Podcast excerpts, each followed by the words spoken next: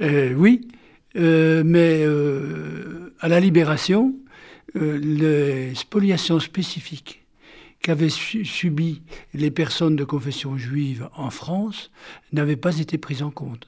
C'est-à-dire que euh, ces personnes bénéficiaient des régimes généraux d'indemnisation, je pense aux dommages de guerre, mais les préjudices spécifiques qu'elles avaient pu subir, et j'en cite un d'ores et déjà, euh, l'arianisation des entreprises par exemple, n'avaient pas été envisagées.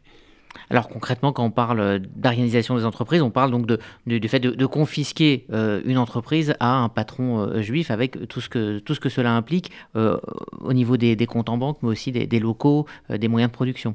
Bien sûr.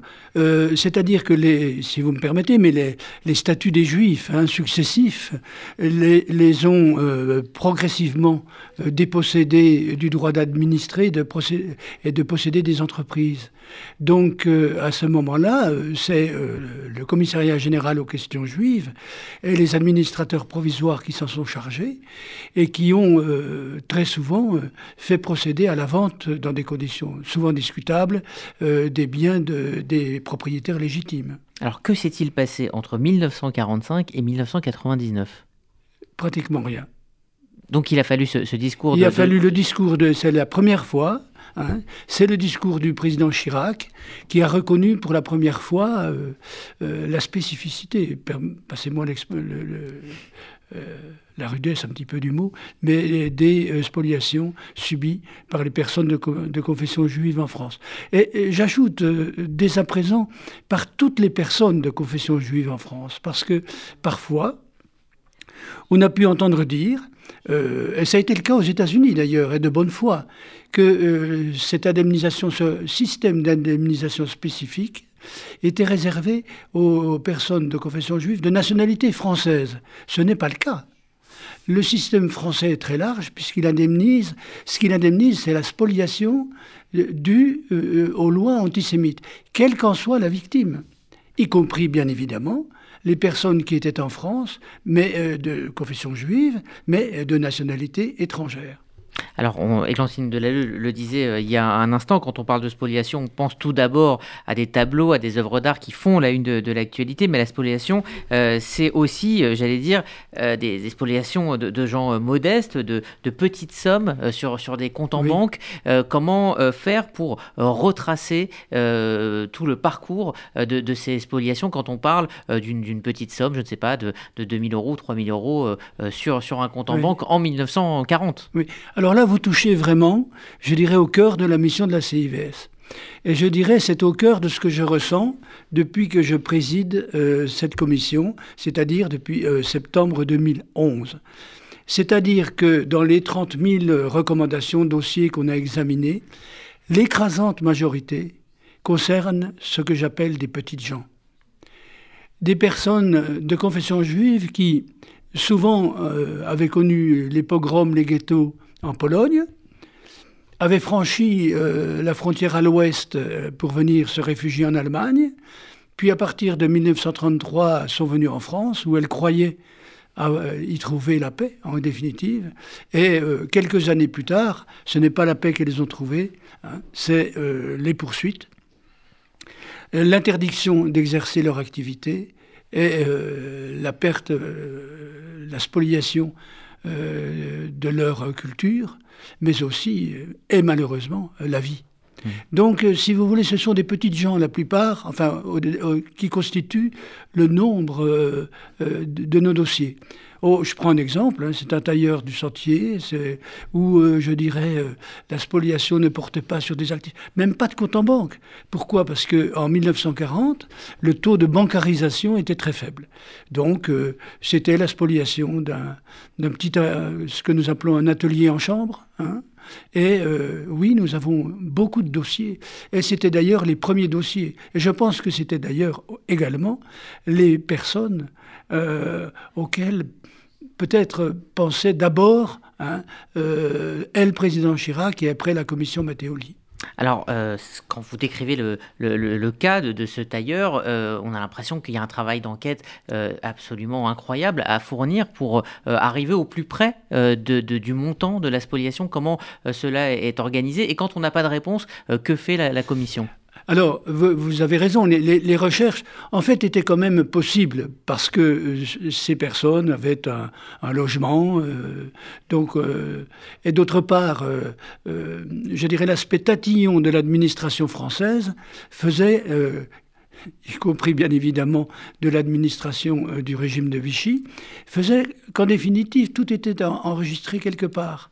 Et malheureusement, je prends un, exemple, mais euh, pour toutes les personnes internées à Drancy, euh, eh bien, nous savons exactement ce qu'elles avaient sur elles au moment de leur internement à Drancy. Donc c'est le cas là. Et, puis, évidemment, il s'agit d'une indemnisation forfaitaire. Hein. Nous avions, enfin, euh, les recherches permettaient, et permettent toujours d'ailleurs, euh, d'identifier un petit peu l'importance de l'entreprise, hein, une entreprise individuelle, euh, l'existence de salariés, et en fonction de ces critères, eh bien, la Commission, dans sa doctrine, a progressivement, je dirais, établi, j'ose pas dire des barèmes, Hein, mais il faut bien maintenir une égalité entre les différentes victimes. Donc elle a établi des, oui, il faut le dire, des, sommes, des barèmes d'indemnisation en fonction de l'entreprise ou de l'activité qui avait été spoliée. Alors toutes ces enquêtes, toutes ces histoires mises bout à bout euh, font prendre finalement conscience du rôle euh, de chacun dans la société euh, française de, l'époque, dans, ces spoliations. je pense aux, voisins, mais ça peut être aussi le, rôle, on, le répète, de la banque. Bien sûr, bien sûr. Alors, les spoliations bancaires obéissent à un régime assez particulier parce que, comme je vous le disais, euh, dans ces 30 000 dossiers, il n'y a pas, euh, euh, il y a seulement 10 ou 12 000 dossiers bancaires parce que le taux de bancarisation était très faible. Hein.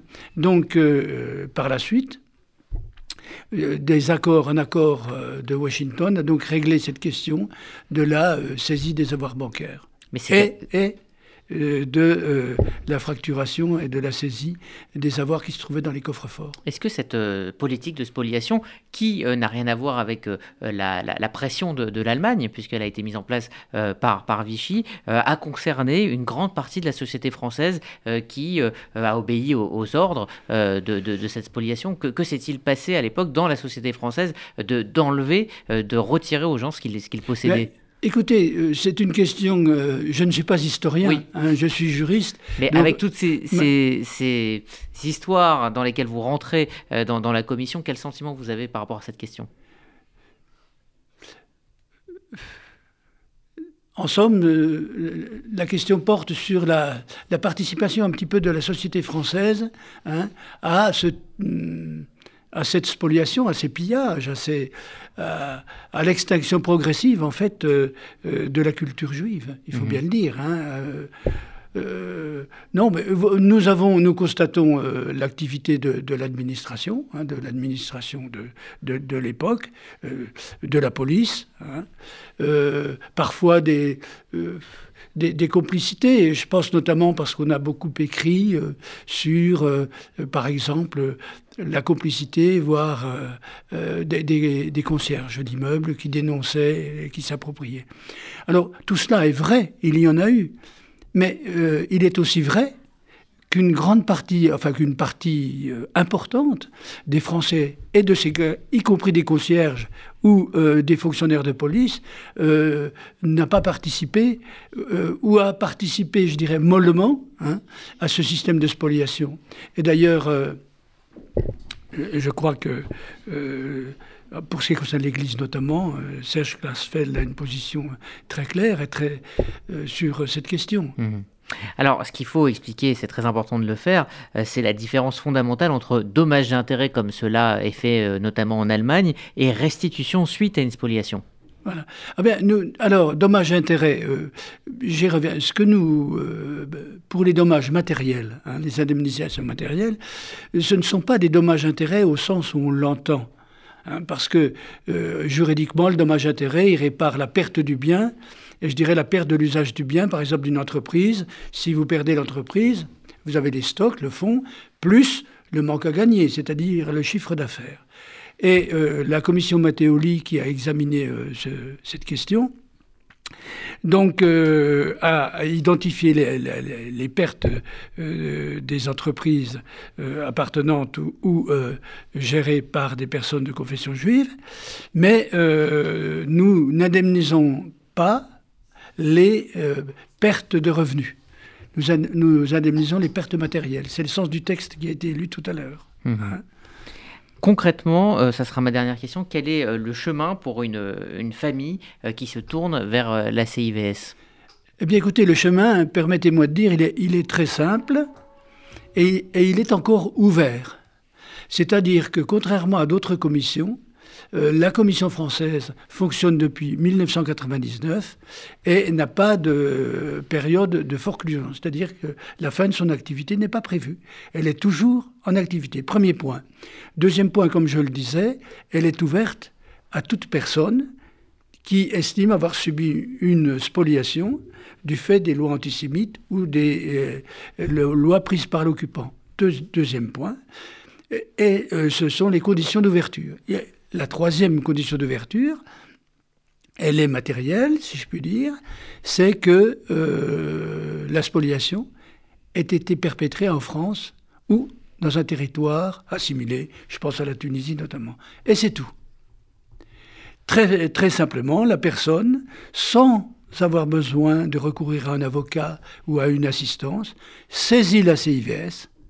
À ce moment-là, la CIVS lui retournera un questionnaire pour avoir quelques éléments.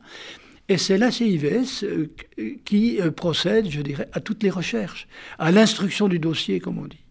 Dossier auquel les requérants ont un accès euh, permanent.